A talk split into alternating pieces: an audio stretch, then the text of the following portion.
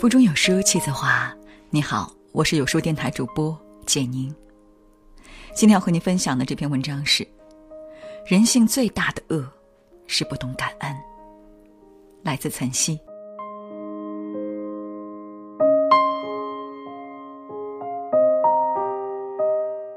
有人问我，《红楼梦》里最喜欢哪个角色？我说，最喜欢刘姥姥。刘姥姥虽然是一个出身卑微的老妈子，但是她品格比贾府任何一个少爷小姐都要高贵。曹公一点都不吝啬笔墨对刘姥姥的描写，原因正在于此。刘姥姥当初为了生存到贾府求助，王熙凤把刘姥姥当仆人一样，随意打发了二十两银子。后来，刘姥姥到了秋天，把地里收的瓜果蔬菜、粮食送到贾府，报答贾府的恩德。最后，贾府被抄家，贾府的人要么锒铛入狱，要么被当成物件被贩卖。外人看着贾府的人都跟躲瘟神一样，只有刘姥姥当听到贾府被抄、贾母去世的消息，坐在田地里痛哭流涕，伤心欲绝。连夜赶到城里去狱中看望王熙凤，看到王熙凤瘦骨如柴，抱头痛哭。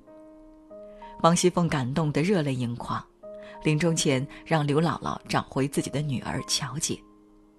刘姥姥回去之后，不惧千难万险，挨家挨户四处打听乔姐的下落。当知道乔姐被卖进烟花之地后，本来贫穷的刘姥姥义无反顾地变卖所有家产。花了重金才把乔姐从青楼救了出来，就为了报答王熙凤昔日二十两银子的恩情。乔姐跟刘姥姥相认的那一幕，我热泪滚滚。好一个重情重义的刘姥姥！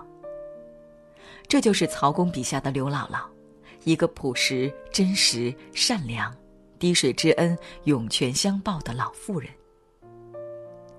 她虽然出生不高贵，但是品德高贵。她代表了中国传统文化里知恩图报、善良朴实的美德。我们现在社会太缺少像刘姥姥这样知恩图报的人了，倒是常见着忘恩负义之徒。有一次，我听到马未都评论朱之文捐钱给村里修路的事情。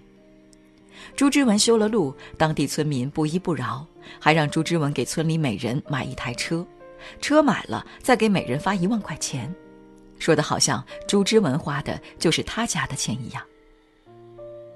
一个不懂感恩的人，只知道没完没了的索取，贪得无厌，得寸进尺，永远不知道回报。就算你奉献的再多，他仍然觉得你还是亏欠于他。你做了九十九件帮助他的事情，但是有一件没有做好，放心，你绝对成了他的仇人，因为他把你的付出当成了理所当然。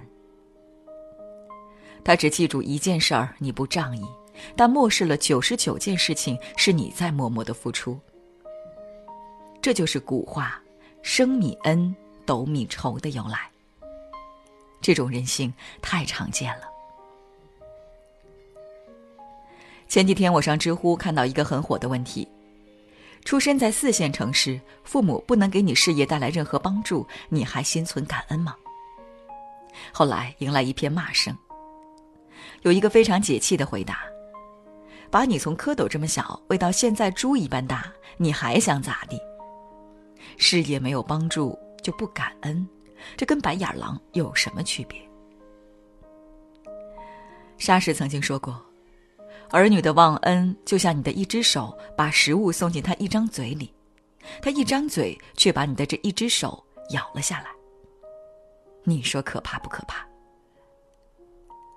从机场弑母的留学生汪家晶，到泄愤纵火烧死一家四口的保姆，再到保护了闺蜜却惨死在国外的江歌案，哪一个不是把自己恩深似海的恩人屠杀掉？对这种人性泯灭、恩将仇报的事情，舆论便群起而攻之，把这种卑鄙之徒钉在耻辱架上，可见对这种人恨之入骨。请远离一个不懂感恩的人，你的满腔热血捂不暖一颗缺少人情味儿的心。帮助一个不懂感恩的人，我只能用一个歇后语形容：肉包子打狗，有去无回。一个不懂感恩的人，不值得你去帮助，因为一个不懂感恩的人，注定没有未来。一个连曾经帮助过自己的恩人都不心存感激，也别指望他能大义的助人为乐，回馈社会。很多行善的人在帮助别人的时候，从来都没有指望别人回报，但是别人不指望回报，并不代表你就不用感恩回报。别人不指望回报，那是别人的大德，但是你不回报，而且还恩将仇报，那是你的缺德。人生在世，可以不优秀，可以不卓越，但是不能没有良知。人格和良知的高尚，可以弥补事业的失败，但是事业上的成功永远弥补不了良知上的邪恶。